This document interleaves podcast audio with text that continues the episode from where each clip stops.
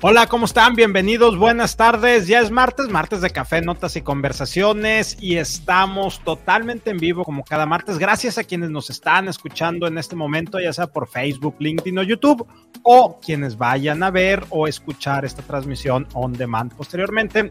Y el día de hoy vamos a tener una conversación muy interesante, una conversación que yo desde hace rato le tenía muchas ganas poderla abordar y sobre todo la invitada que tenemos el día de hoy, Cinia Padilla, tenía muchas, muchas ganas desde hace tiempo de, de, platicar con ella. Y ahora sí que me declaro culpable, que soy yo quien no la había buscado, tan pronto la busqué, me dijo que estaba encantada de estar aquí con nosotros el día de hoy.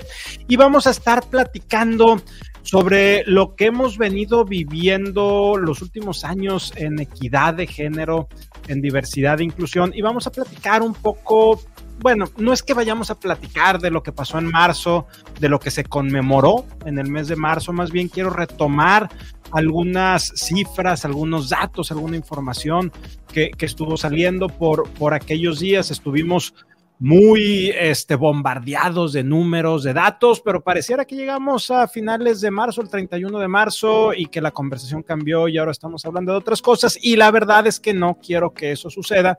Entonces aquí vamos a ir haciendo esas conexiones.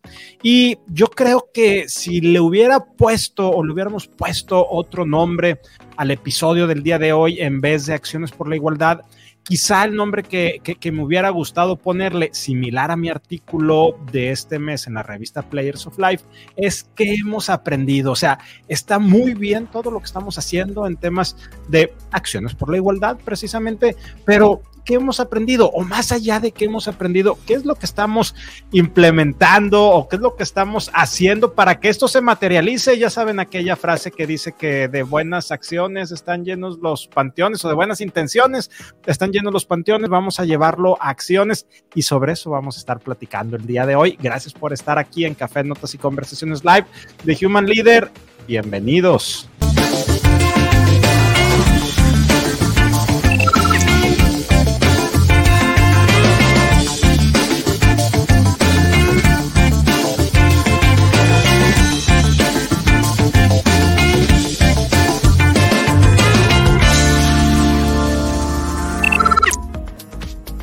Hola Cinia, ¿cómo estás? Encantado de que nos estés acompañando aquí el día de hoy.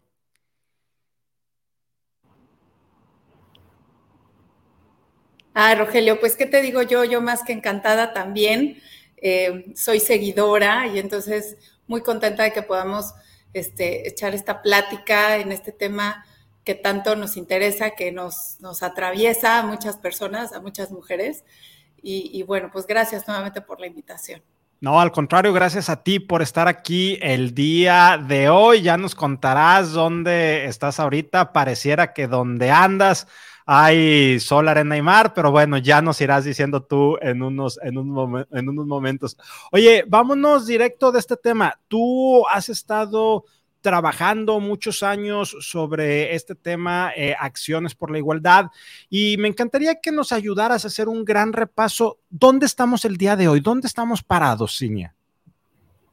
Bueno, como, como sociedad definitivamente todavía hay mucho que, mucho que trabajar. Yo quisiera a lo mejor invitarnos a reflexionar un poco en algo en lo que estábamos conversando hace poco con algunos, pues con algunos colegas y también expertos de este tema sobre todo ahí en, el TEC. Este, cómo hoy en día estamos viendo todos estos temas de igualdad como parte de un tejido, como si fuera un tejido, como un tejido social, donde no solo tiene que ver la injerencia o de las acciones en un centro de trabajo, sino viene desde el tema de los gobiernos, las políticas públicas. Creo que hay un avance importante ahí, ahí me detengo en ese rubro, ¿no? Eh, al menos en nuestro país hay este, eh, ya varias políticas, varias eh, normatividades, donde a lo mejor está faltando también, es que esto, este es un tema de recursos, ¿no? Entonces, si de repente te centras en temas de violencia de género, pues la, la ley está muy clara, las normas, la normatividad, las políticas están muy claras, pero en las instancias gubernamentales no tienen manera de darle batería a, tanta, a tanto tema de violencia de género y entonces ahí hay una deuda, ¿no? Esa es una parte del tejido.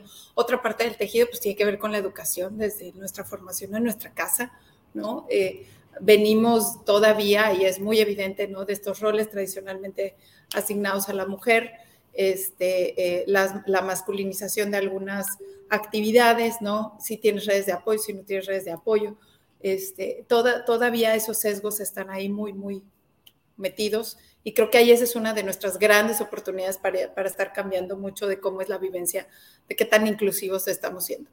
Otro, pues, otra esfera de este tejido social es tremenda, es la de la educación, donde tú y yo somos parte, ¿no? Somos parte de una universidad. Y, aquí tiene que ver mucho con,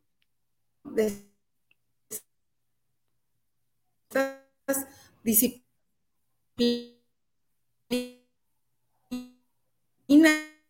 o materias que normalmente Estoy perdiendo, me perdí, ahí, ¿verdad? Ahí, sí te estábamos perdiendo un poco, pero aquí ya estás de regreso. Ah, ya me preocupé. Es que no se puede tener sol, arena y mar e internet bueno al mismo tiempo. Es, así como un, sí, es como un oxímoron, o sea, no, no, no, eso sí choca. Pero ya, ya te estamos escuchando muy bien. Vamos a invocar al internet que no se nos vaya. No, bueno, te decía que desde la educación, ¿no? Desde lo que recibimos también en la formación, eh, Hoy en día yo creo que lo vemos más, eh, hablamos de estos temas con más apertura en las universidades, probablemente en las preparatorias, pero en las primarias y en las secundarias probablemente es muy, muy contado, probablemente nada más en las, en las instituciones privadas, ni siquiera en las públicas, ¿no? Y, y, pues la otra parte de este gran tejido, pues sí se hizo en nuestros centros de trabajo y a lo mejor tú se te ocurren otras partes de ese tejido porque es complejo. Este, creo que hoy en día tenemos más claro qué datos hay, dónde están las brechas. Vamos, ya, ya no es, ya no es tema de discusión, ¿no? Eh, recientemente me decían, oye, ¿cómo le hacemos para este, para que las mujeres, este, que son un grupo minoritario, yo, no somos un grupo minoritario, somos la mitad del país, un poquito somos más. Un poquito más, somos la 40% de la fuerza laboral. Entonces, no, no, no, no somos un grupo minoritario, somos un grupo que históricamente ha sido discriminado como otros, ¿no? Discapacidades, LGBT más, el tema de la edad también, en fin.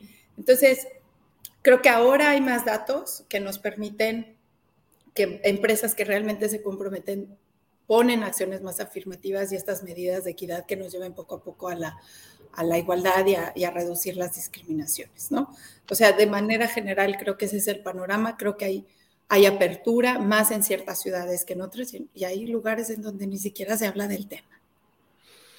Y fíjate, aquí empiezo a conectar un, tema que tú decías al principio. Eh, esto se lo creo que lo tenemos que ver desde dos perspectivas. Uno, lo que son las perspectivas de las leyes, el marco normativo que existe en cualquier lugar, pero también lo que está sucediendo y se está aplicando. Personalmente, y, es un comentario muy a mano alzada y tú ya podrás ayudarme a, a clarificarlo, pienso que en términos generales, las leyes o la normatividad que tenemos no es una normatividad mala, es una normatividad bastante robusta en ámbitos políticos, en ámbitos empresariales, en ámbitos académicos. Más bien lo que me llama la atención es que esa normatividad pareciera letra muerta cuando lo vemos en la vida real, cuando lo vemos en el mundo real, o luego pareciera que estamos tratando de sacarle la vuelta por, por intereses personales este, o por intereses de, de, de, de, grupos. Y no me estoy refiriendo nada más a temas políticos, ni mucho menos. O sea, como sociedad, en cualquier dimensión que nosotros estemos, parece que sí para la fotografía, así como cuando eh, pones la primer piedra y la foto bien padre, pero luego no se hace nada, pareciera que eso está. O sea, está la ley muy bonita, muy progresista, este pero al momento de irlo aplicando no se da. Eso es por un lado. Y luego también lo que está pasando, que pareciera que, y, va de la, de la mano, se queda en buenas intenciones, pero pareciera que porque es nada más eso, buenas intenciones. Si se cumple o no se cumple, no pasa nada. Y eso me, me, me empieza a llamar a mí la atención. ¿Crees tú, Cinia, que realmente tengamos esa ese tema que sea robusto, el aspecto legislativo con el aspecto práctico, que hay muchas brechas. ¿Qué ves? Sí, pero a ver, no, no me considero experta en política pública, pero lo que yo he alcanzado a ver es, es sí es, va un poco de la mano de lo que tú comentas. O sea, está clara la normativa, siempre hay más, hay más que hacer y tenemos países de los cuales nos podemos inspirar. Creo que una buena parte de por qué no se ve el, el efecto de esa letra escrita, ¿no? Que justo dices, oye, parece letra muerta, pues es porque no está clara la consecuencia. Y aunque está clara, va de la mano lo que te comentaba. No hay, no hay un cuerpo, ¿no? Que, esté detrás y que le esté dando batería a, tanta demanda, a tanta eh, eh, eh, aspecto donde las personas se sienten discriminadas y entonces dices, no va a pasar nada, ¿no? Entonces, creo ahí también que hay una responsabilidad importante de los gobiernos hasta incentivar el que sí suceda y que venga también incluso de la mano de la iniciativa privada, ¿no? Creo que como en las organizaciones, sobre todo en organizaciones que son de muy alto rendimiento, que vienen de corporativos internacionales, transnacionales, está mucho más evidente porque está más probado y hay recursos dedicados. O sea, en verdad es muy difícil que pensemos que, que esto va a suceder nada más con puras buenas intenciones. Y, fíjate, por, por un lado, decimos que tenemos que seguir hablando de estos temas y tenemos que seguirlos eh, impulsando, pero fíjate, te platico una anécdota y la compartí, este, creo que la compartí, bueno, no, esta, esta no la había compartido previamente, vamos a tener aquí la primicia. Hice un ejercicio el 8 de marzo precisamente, me tocó dar clases a alumnos de sexto semestre este, en el TEC de Monterrey, aquí Campus Monterrey, y dije, bueno, obviamente es un día diferente, es un día donde las emociones responden a, los estímulos son, son diferentes, vaya. Entonces dije, necesitamos hablar de este tema. Hice un ejercicio muy sencillo. Primero les dije, a ver, yo no voy a ponerme a hablar del tema. Creo que soy la persona menos indicada en este momento, pero sí me gustaría escucharlos a ustedes como alumnos. Y entonces, y el ejercicio fue de la siguiente manera. Eh, hay equipos, eh, equipos de trabajo y entonces son seis, cinco equipos. Le dije, cada equipo tienen que hacer ciertas reflexiones. Pusimos ahí tres puntos y sobre estas reflexiones van a pasar a dar las explicaciones. Entonces, primer tema, pasan y les digo, bueno, todo lo que les pedí que hicieran previamente no sirve porque hasta les pedí una presentación y que sacaran mucho dato y mucha información. Les dije, eso no sirve, eso no lo vamos a considerar. Quiero que hagan reflexiones uno a uno de manera individual. Primer equipo, ¿quién crees que estaba hablando primero? ¿Los hombres o las mujeres de ese equipo? Los hombres empezaron hablando los hombres, empezaron a dar su punto de vista y les dije, a ver, creo que aquí eh, eh, eh, vamos a abrir este tema, creo que debiéramos empezar desde el otro lado, ¿no? Que sean las mujeres quienes empiecen a hablar y bueno, ya hablaron, también se dio la oportunidad porque creo que esto tiene que ser bidireccional.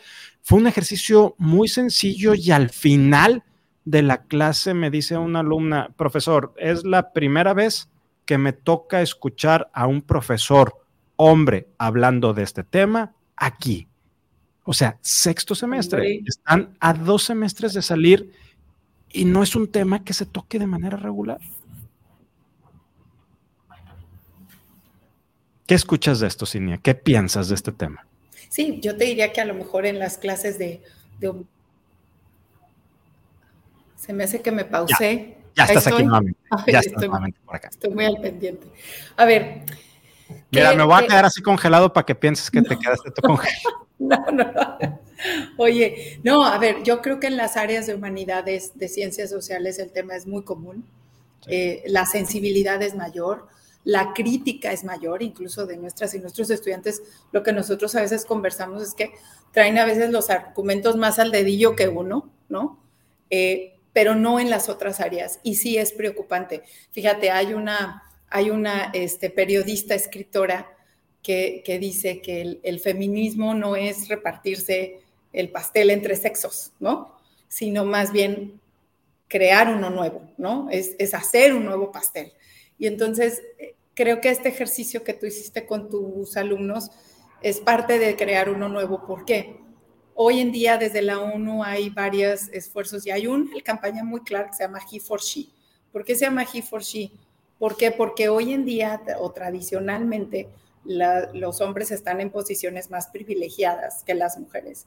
Entonces sí, es cierto, entre mujeres obviamente nos tenemos que apoyar como hoy cada vez sucede más, afortunadamente, pero no lo vamos a hacer solas, no es, no es pelearnos el pastel, es hacer uno nuevo y esa parte me encanta. Eh, esta escritora se llama Gloria, Gloria Steinem, Gloria Steinem se llama. Entonces, creo que esa parte eh, es, muy, eh, te alcanza a vibrar, ¿no? A decir, oye, ¿cómo es posible que sea la primera vez, sexto semestre? Y luego te encuentras cosas como las que yo viví justo el 8 de marzo en el campus Santa Fe del TEC de Monterrey, donde la marcha fue interna. Antes de irse a, marchar a la calle, la marcha fue interna dentro del campus. Quienes eran el contingente mayor eran de preparatoria. ¿No? Oye, ¿qué tanto nos estamos preparando también como padres y como madres de familia? Porque el cambio constante lo tenemos en nuestra casa. Y a veces eso nosotros como papás y mamás, la verdad es que no nos queda claro. Entonces tenemos que incidir y a, y a mí me encanta esto que dices, oye, lo provoqué, qué bueno y ojalá muchas y muchos docentes hagamos eso porque hay que conversarlo y hay que escucharlo porque la verdad es que no hay, no hay una regla única, no hay una historia única. Eh, y, y, en alguna ocasión cuando me tocaba también, que me ha tocado dar clase y que llegamos a tocar el tema también, es, es, es estremecedor como hay quien conmigo también se ha acercado a decirme, es que me pasó esto, ¿no? Me pasó alguna situación de violencia o le pasó a alguien cercano a mí. Es más común de lo que pensamos, pero no, pero hay mucho temor a, hablarlo o incluso a expresar y a querer eh, darte ese lugar, ¿no? O hacerte ese lugar. Entonces, es buenísimo que lo hayas fomentado, Roger. Y, fíjate, de este tema que decías ahorita eh, hace un momento, de, las agresiones que sufren, de acuerdo al INEGI, el 43.9% de las mujeres que trabajan en México sufre, eh, eh, ha sufrido recientemente algún tipo de discriminación laboral y el 44.4% acoso laboral y el 14% violencia sexual. O sea, son, son, números, son números terribles información de, del. Déjame, me muevo a otro tema. Bueno, ya estamos viendo que la ley puede estar muy bonita. Las conversaciones que tenemos pueden estar también muy padres, muy chidas. Pero cuando llegamos al mundo real, cuando hablamos, bueno, vamos a ver cuántas mujeres hay en posiciones de liderazgo. Vamos a quedarnos en un momento en temas de, empresa. Encontramos que solamente el 25% de las posiciones de puestos directivos en México son ocupados por mujeres, pero de este 25% encontramos que en posiciones como de director general, director de finanzas, director de operaciones, no hay mujeres. O sea, encontramos tasas, eh, directores generales un poco más, directores de finanzas, el último análisis que hice a finales del año pasado de empresas que cotizan en bolsa, no encontré una sola directora de finanzas, encontramos en, posiciones de recursos humanos, este, mercadotecnia, cosas de, esas, y no, no, es que no sean relevantes, ¿verdad? Pero no en estas posiciones, no, no las encontramos. Y un, ejercicio también políticamente incorrecto que me gusta mucho hacer también en, clase, cuando estamos hablando de estos temas, les digo a los alumnos, a ver, estamos en Monterrey, ¿verdad? Sí, va. ¿Cuáles son las empresas que cotizan en bolsa? Búsquenme por favor cuántas mujeres hay en los equipos directivos. Hay empresas aquí en, eh, aquí en Monterrey específicamente, pero esto es genérico de México, donde no encuentras una sola mujer en el equipo directivo. No me hables de mandos medios, no me hables de gerencias, no, no o sea, está bien. Equipo directivo, tomadores y tomadoras de decisiones, no hay mujeres, Cinia. Sí, la, eh, como si lo vemos como un embudo, se cae sobre todo al momento de las posiciones que empiezan a tener ya más, más gerenciales. Y sabes que tiene mucho que ver con la edad, y vuelvo a los roles tradicionalmente aceptados, ¿no? Eh, dependiendo, cuando llegas a cierto nivel de seniority o, de que empiezas a tener tus primeras eh, experiencias, direct, bueno, de dirigir equipos, ¿no? O de gerenciar equipos, coincide, si, si, si eres alguien que decidió casarse y eh, siendo mujer, pues viene el tema de eres mamá y te tienes que detener, etcétera, etcétera, etcétera. Entonces, la situación tiene muchísimo que ver con, con, con, este tejido social que yo te platicaba, ¿no? Oye, ¿qué hilito nos conviene, pues nos conviene jalar, ¿no? Y dentro de las empresas, creo que una parte importante es identificar muy bien esas brechas en los niveles, en los puestos, en los puestos directivos, ¿no? Oye, ¿cuántos realmente tengo? ¿No? También, y, creo que lo platicábamos este, en estas otras este, charlas también, cómo eso también repercute en cuántas mujeres hay también en los consejos de administración. Es, mínimo, es mínimo, ¿no? Y ahí es donde se toman grandes decisiones, ¿no? Pero sin embargo tenemos ejemplos muy buenos acá en México, también de mujeres en, puestos de administración. Entonces, ¿qué, ¿qué, le toca a las empresas? Pues, pues nos toca hacer muchas cosas o a las organizaciones. Eh, yo creo que partiendo del compromiso, primero un compromiso como muy visible, de que esto importa, de que es parte de la agenda estratégica, de que tienes objetivos cuantitativos. Eh, vuelvo a lo mismo, ya el discurso ya está, es necesario, sí, te ayuda, eres más ágil, tienes mejores resultados. Te estamos, te estamos, te estamos perdiendo aquí nuevamente un poquito, Cinia, si, si me escuchas. Ya estás otra vez de regreso. Me di cuenta. Eh, gajes del oficio, temas tecnológicos, esto comprueba que realmente estamos en vivo y no es simplemente una grabación que estamos retransmitiendo. Sí, oye, una disculpa. Bueno, este, no sé en dónde me hasta dónde me alcanzaron a escuchar, pero les decía que tiene que ver mucho con este compromiso de las organizaciones desde que esté en nuestra agenda estratégica, que sea parte de nuestros objetivos, que el discurso ya está muy claro, eh, que esto nos, nos da muchos beneficios el tener diversidad de género. No, no, no solo por el hecho de que ah, es que son mujeres, no, de verdad es diversidad de ideas, es de, es de agilidad, es de otros pensamientos, ¿no? Y, este, y creo que parte de ahí mucho del compromiso, entre otras tantas acciones, ¿no? Que, que pudiéramos comentar ahorita. Y fíjate, ahorita tú decías que eh, hay también un número reducido de mujeres en, eh, en, en, órganos de gobierno, vaya, consejos de administración o juntas directivas, y muchas de ellas quienes están es más bien un tema por lazo familiar. Entonces, creo que también ahí, hay un tema. Fíjate, y, aquí empiezo a ordenar algunas ideas que nos están compartiendo. Eh, ahorita hablaba del artículo que escribí para, para Players of Life, que hablamos de, de, qué he aprendido. Pero antes de referirme a qué hemos aprendido, antes de referirme a este artículo, nos, nos decía por aquí una persona, nada más que no me aparece el nombre, que el 25%, cuando hablábamos de que hay muy pocas mujeres, menos del 25% del 25% en posiciones directivas, nos dice esta persona, el 25%, y ese 25% no gana lo, mismo que los hombres.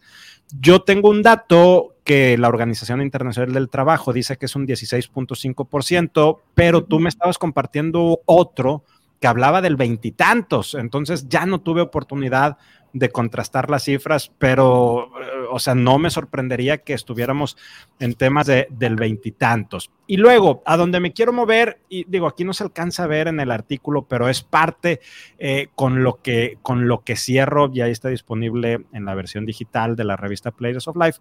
Eh, ¿Cómo vamos a hacer este cambio? Y nos pone por aquí una persona, lo que necesitamos hacer es poner KPIs de los líderes que tanto han hecho por desarrollar en sus equipos, no solo mujeres, todas las dimensiones. Estoy de acuerdo.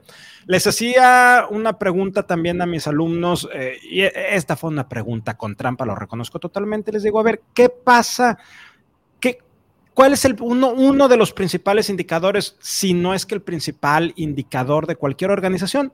es un indicador económico. Llámale Guafir, EBITDA, ventas, utilidades, cada quien le pondrá el número que, quiera. Entonces, me queda claro, a final de cuentas, una empresa es una ficción jurídica de carácter económico, lo que tiene que hacer es generar riqueza, es su naturaleza misma de existencia, bien hasta ahí. Y tú tienes un director general al cual se le ponen ciertas métricas financieras. ¿Qué pasa cuando las métricas financieras no se cumplen en el mejor de los casos le van a sacar la tarjeta amarilla. En el peor de los casos lo van a desvincular. Y acabamos de ver un ejemplo reciente, finales del año pasado. El director general de Disney tuvo un segundo o tercer trimestre del año buenísimo. O sea, unos resultados financieros, pero espectaculares y al siguiente trimestre, estamos hablando tres meses de diferencia, tuvo unos resultados desastrosos, erosionó toda la ganancia que había de Disneylandia, fue una cosa realmente tristísima y se tomó la decisión inmediata de desvincular a esa persona para que no pareciera tan crudo el tema y se puso algunas cosas que había cuestiones de liderazgo y etcétera, pero realmente fue un tema financiero. No cumples con la meta, te vas por el otro lado, cuando tú pones metas de, diversidad e inclusión, de género específicamente, ¿qué pasa cuando no se cumple con la meta? Bueno, es que le echamos ganas, bueno, es que se hizo lo mejor posible, bueno, es que eh, pues la situación, ya ves cómo está, bueno, vamos a intentar para la siguiente ocasión. Es decir, no pasa nada.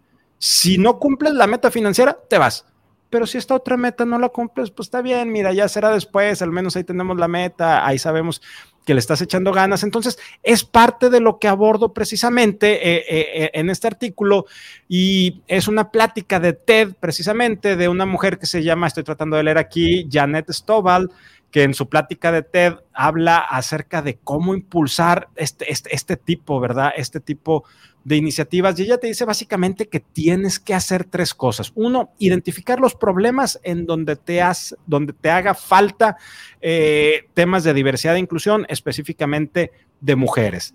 Tienes que hacer la identificación. Segundo, tienes que establecer métricas reales, alcanzables, medibles, todo lo que ya sabemos.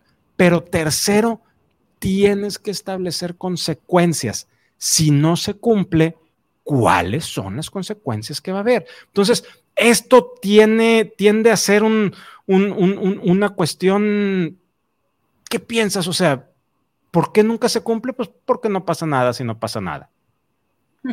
Sí, bueno, ese es el sueño, ¿no? El sueño es que suceda algo. Eh, yo creo que estamos, es, es, porque es un proceso de deconstrucción y de aprendizaje en el que nos encontramos. Entonces, hoy en día no hay un indicador de ese nivel que, nos pueda constatar que realmente este, hay eh, una pérdida de ganancia, por ejemplo, ¿no? O sea, sabemos que traer diversidad de género nos genera más resultados comerciales, etcétera. Es de lo último que ha sacado Deloitte también. Eh, pero no hay, no hay una relación directa. Ahora, yo te diría, o yo le agregaría a esta propuesta de, oye, lo declaro, lo digo, lo establezco como compromisos, porque no en todas las organizaciones, aunque yo pueda decir que estoy a, favor de esto y que lo voy a promover, no necesariamente está traducido en un compromiso o en un objetivo de desempeño. Entonces, ese es un siguiente paso. Y la otra es cómo genero las condiciones, porque si no, entonces se van a tomar decisiones que después desacreditan el objetivo, ¿no? ¿Cuántas veces no hemos escuchado que, no, hombre, las cuotas no sirven de nada porque es así, casi, casi que nomás porque es mujer. Es terrible eso. Si tú a mí me preguntas si yo estoy a favor o no de las cuotas, yo te diría, yo estoy más bien a favor de tener un objetivo, de tener una meta y de generar las condiciones para que la vayamos alcanzando esa meta, ¿no? Y que la vayamos haciendo cada vez más retadora. O sea, es, a ver, ¿y cómo le voy a hacer? Pues tengo que dar formación, tengo que coachar, tengo que mentorear o sponsorear a mujeres y esos programas llevan tiempo llevan tiempo de, beberse en la organización, pero hacen una diferencia inmediata. O sea, son de los, de los programas que ya se sabe que ayudan a mover más rápido la aguja. ¿No? Y obviamente también los temas de flexibilidad, este tema de las licencias extendidas, de, otros programas este, que ayuden, porque nuevamente, ¿no? Oye, yo voy a, voy a poner un ejemplo hipotético, ¿no? Yo, este, eh, soy ejecutiva y además cargo con este, mis papás que están enfermos y los hijos. Y, a ver, espérate, son demasiados roles tradicionalmente asignados que entonces no me van a permitir que el piso esté parejo, porque hay que reconocer que los pisos no están parejos, ¿no? O sea, sí batallamos más las mujeres eh, precisamente porque cargamos con estos otros roles. Incluso hay, hay, un, hay un estudio que salió que las mujeres dedicamos 2.5 2.5 veces más horas en el hogar que el hombre, ¿no? Entonces, ¿cómo hacemos este tema de la corresponsabilidad? También uno de los puntos a fomentar desde las organizaciones, ¿no? Porque si no, entonces el piso sigue disparejo, por más que yo te dé coaching, mentoring, pues te tengo que, digamos, como desfogar de, otras, de otros roles que pudieran balancearse a través de redes de apoyo a las mujeres, sus parejas, etcétera. ¿no? Y el tema que decías del, del salario, bien importante, no sé quién lo puso ahorita, si lo alcancé a leer, es cierto. Está muy padre traer el indicador de sí, ya tenemos tantas mujeres en puestos de liderazgo y en puestos directivos. Ahora vemos la brecha salarial. Y sí, ya después chequé, después de nuestra conversación, chequé y sí, por cada 85 pesos que gana una mujer en México, gana 100 el hombre. Entonces sí hay un 15-16% de diferencia de, de, manera general. Entonces, ya sé, el tema de la lana, pues hay que es, es presupuestar, pero tal cual, pues vayamos monitoreando el indicador y definiendo de qué manera podemos ir cerrando cada vez más la brecha. Y así es, es irle, es irle abonando, ¿no? O cómo hacemos la, la promoción de las mujeres también. Y fíjate este tema que tú estabas diciendo ahorita acerca de las, de las cuotas. Bueno, por, eh, eh, eh, antes de moverme a las cuotas, esto que tú dices, y ahí está el dato también del INEGI, es terrible. O sea, el trabajo no remunerado, 87.9% de las mujeres realiza contra 63.2% de los hombres. Lo que no trae este número y tú, o, o esta información, y tú ya nos lo acabas de dar, es que aparte de que un número mucho más grande de mujeres hacen trabajo no remunerado, si lo comparamos es mm, de, hombre que sí lo hace contra mujer que sí lo hace, es mucho más el de, el de la mujer, el trabajo no remunerado. Entonces ahí tenemos un tema tremendo. Hablábamos de las cuotas o trajiste el tema de las cuotas que a mí me fascina. Procuro no hacer mucho esa pregunta porque siempre termina aquello en pachanga o dijera mi abuela, termina como el rosario de Amozoc quien no conozca la historia del Rosario de Amozoc, lo, puede buscar ahí en internet. Es una historia mexicana de Amozoc Hidalgo, precisamente. Pero bueno, hablando, hablando de, de este tema, es yo creo que las cuotas sí son buenas desde ciertas perspectivas, porque una cuota que es buena sola se autodestruye, porque deja de tener razón de ser. Pero para que una cuota se autodestruya porque dejó de tener razón de ser, estoy totalmente convencido que hay que hacer lo que tú dijiste. Hay que trabajar en los temas coyunturales, es decir, vamos a poner la cuota, vamos a hacer ciertas acciones inmediatas, vamos a hacer programas específicos para, para mujeres, pero si nos quedamos ahí nada más en el tema coyuntural, esto no va a funcionar. Tenemos también que trabajar en los aspectos estructurales y el aspecto estructural es algo que requiere mucho más tiempo, mucho más inversión y no necesariamente de dinero, pero es la única manera en la que vamos a tener un cambio importante porque al final lo que estamos tratando de hacer es un cambio cultural y un cambio cultural desde una, una eh, perspectiva social, pues tiene que ver con este sistema de valores compartidos, cómo lo vamos cambiando. Entonces, por eso ponía aquí en la pantalla ahorita que decías ese tema, bingo, eso es lo que hay que hacer para que las cuotas sean eficientes. Cinia, como siempre, se nos fue el tiempo como ya pronto. Todavía tenemos mucho que platicar. Ah, entonces usted échele como arena. Estuviéramos en la playa y se nos estuviera yendo el tiempo como arena entre, entre las manos. ¿Con qué nos vamos? ¿Cuáles son esas grandes ideas que quieres irnos dejando? Y por supuesto que vamos a tener más charlas para seguir abonando en este tema.